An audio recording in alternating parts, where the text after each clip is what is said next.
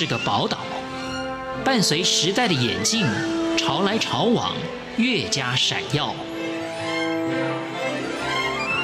欢迎收听《潮台湾》，发现台湾的美好。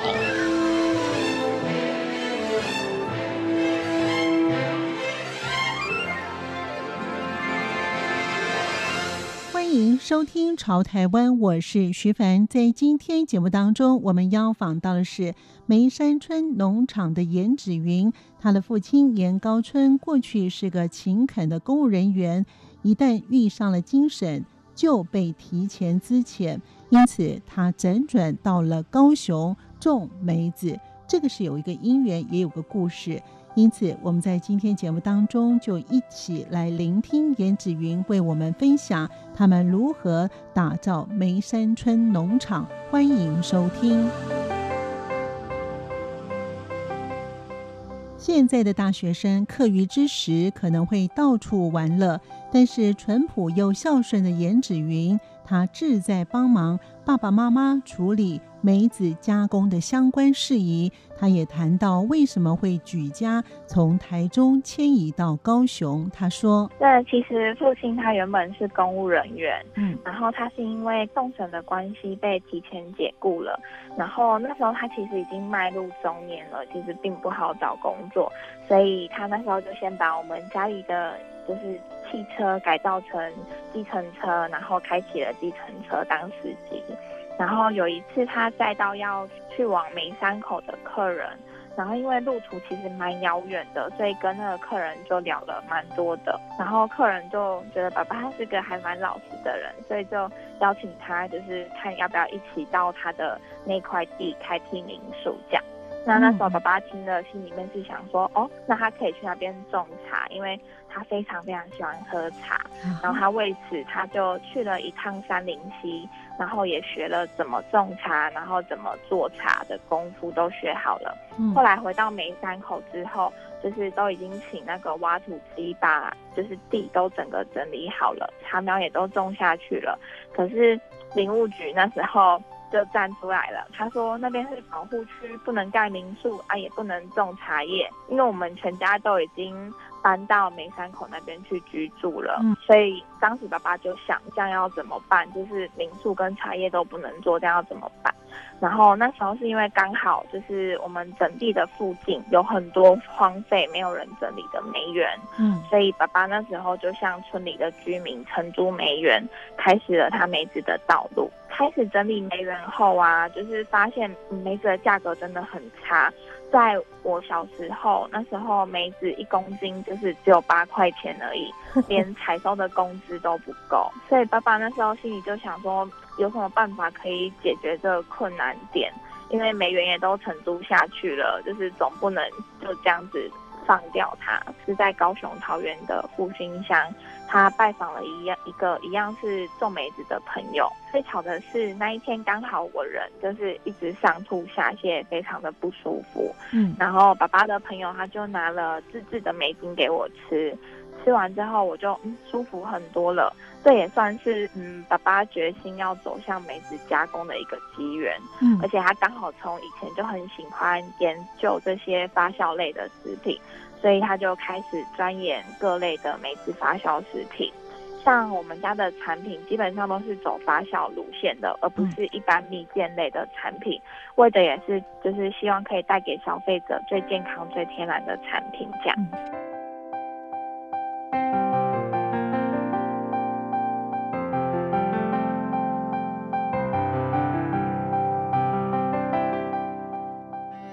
梅山村农场的梅园种植的梅树都是五十年的老丛，梅树的开花结果以及收成是何时？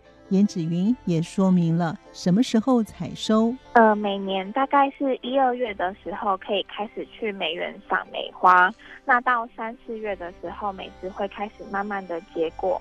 那在像三四月的时候，也开始会有一些青梅 DIY 的活动。所以我们看到那个梅花是可以长梅子的。嗯、对，开花然后结果这样子。所以梅花就是梅子的，就是妈妈。就以台湾来说好了，台湾种植的主要有青梅跟胭脂梅两种品种。嗯，那胭脂梅它是长得非常的漂亮，就是一般绿色的梅子上面，然后它上面带有一点红红的，就像涂了腮红一样，所以它才取名叫胭脂梅。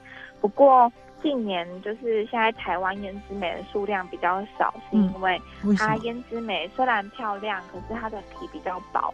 它在运输的过程中会很容易受伤，所以我们现在到梅园看到的几乎都是以青梅为主。像我们自己的梅园是还有留两颗的胭脂梅，要让客人来可以观赏跟拍照用的。那甜度呢？甜度是青梅甜呢，还是胭脂梅甜？胭脂梅比较甜一点。那像我们台湾其实有很多梅园都是。从日治时期的时候，日本人就种下的，因为像早期我们的梅子其实主要都是以外销日本为主，梅子就是好像日本把它包装的品牌都比较漂亮，也比较有名。可是其实像早期很多他们那边的梅子都是从台湾运过去的。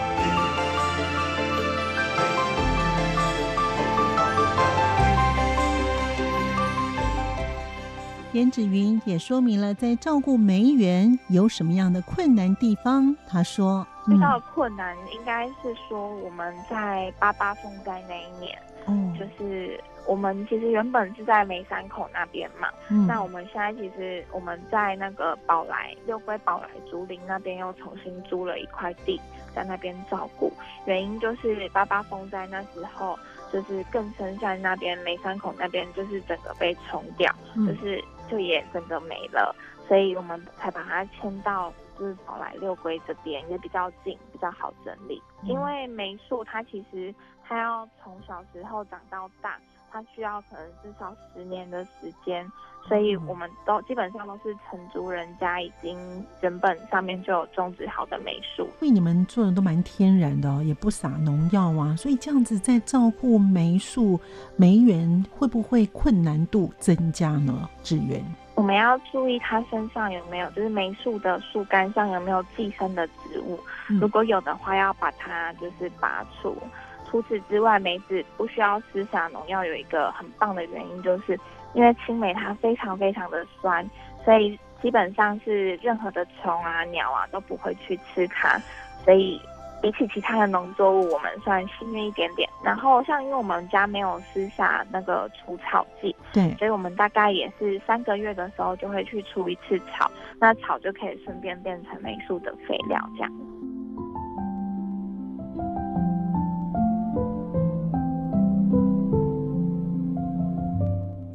因为梅山村农场不撒农药，成为了自然生态。颜子云也谈到自家的梅园，呃，有一种我我不确定它的学名，但它长得有一点像山苏，但又不是山苏的样子。然后它会整个扎根在我们的梅树上面，它的根的部分有一点像毛毛虫，就是咖啡色的毛毛虫的感觉。树干啊、树枝上面都可能会有。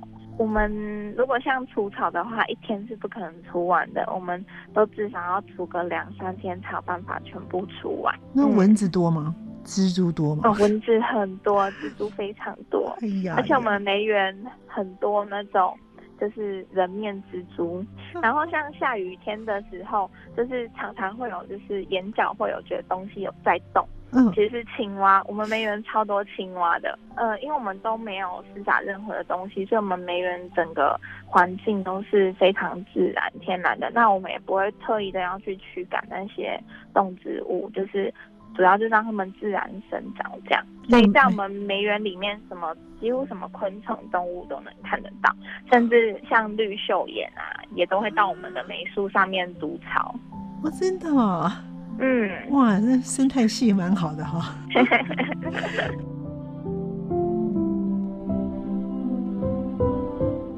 颜芷云也谈到自身的经验，梅子对身体的益处有哪些？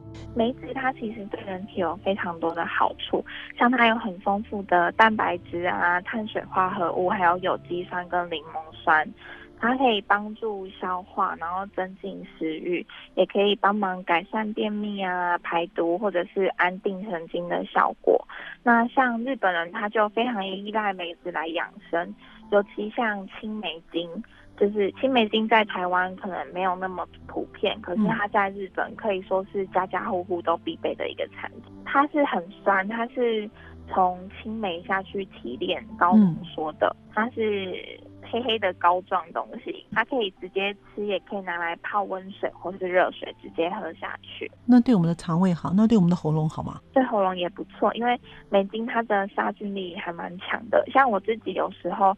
早上起床，冬天的时候，如果我忘记盖，就是我很喜欢踢被子，所以早上起床的时候喉咙都会觉得痒痒的，我就会赶快泡一杯梅精来喝，因为它可以帮帮我杀菌，我喉咙会比较舒服一点。这样，我从小就就是胃不是很好，然后我非常容易胀气，所以我其实蛮依赖自己家里的产品的，尤其是我们有一款是青梅丹，它是。呃，青梅精做成的颗粒，因为它做变成颗粒之后随身携带比较方便。嗯，像如果我出国啊，我如果怕水土不服，我一定会带上它。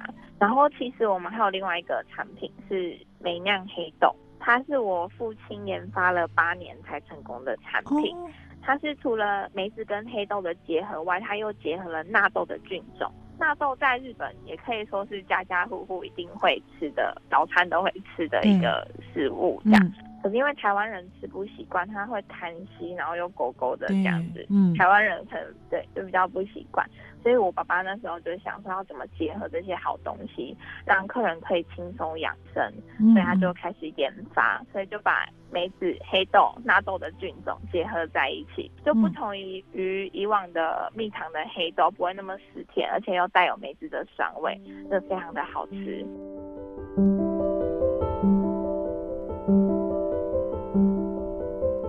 梅山村农场有一甲多地，梅子的产量今年有多少呢？然而收成之后的梅子可以做成何种的产品？燕子云也说明了他们的制作的方向以及产品。一甲地它以正常来说的话，可以产到就是两吨左右。可是因为现在全球暖化的关系，梅子的产量它其实已经没有办法跟以前比了。不过像今年的产量就比去年好一些，有恢复到正常产量的三分之一了。我们今年我们那一甲的梅园，我们大概收了八千公斤左右，呃，比去年好一点，但是没办法跟十年前比了，因为十年前天气还很冷。梅花它是越冷越开花，那要开够多的花才有办法结果。可是因为就全球暖化，没办法，梅花没有办法开得那么旺盛了，所以梅子的结果当然也不好。我们才会着重在于梅子的加工。还有一点就是梅子它其实不能生吃，所以我们就把它研发、发酵、浓缩，让消费者就是可以很方便的就把梅子吃进去，这样子在养像我们自己也很努力的在做推广，就是。让客人对于梅子的印象不要只停留在蜜饯类的食品，而是把梅子当成养生的产品来使用。像有梅子的酵素啊，或者是梅精华酱，我们都是走比较发酵路线的。有一个好处是，就是糖分它经过发酵以后，它会被酵母转换成单糖，它对身体就比较没有那么大的负担了。我们的发酵食品也都至少发酵四年以上才会拿出来。贩售那个香气啊，跟浓度都非常的特别。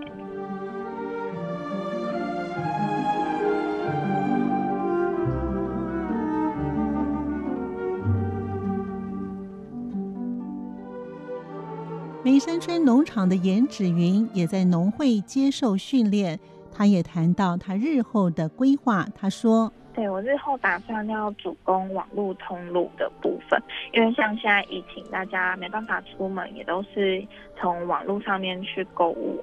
那像年轻人其实也都习惯直接网络上下单，然后送到家里，非常的方便。所以我我会开发就是可以即时饮用，然后可以随身携带酵素的包装，让消费者可以更方便。然后。除了这点以外，就是我们我会同时继续，就是在我们的百货通路，让没有体验过的客人啊，可以到我们实体的店面体验看看，更加了解我们的产品。感谢朋友们的收听，我们下次见。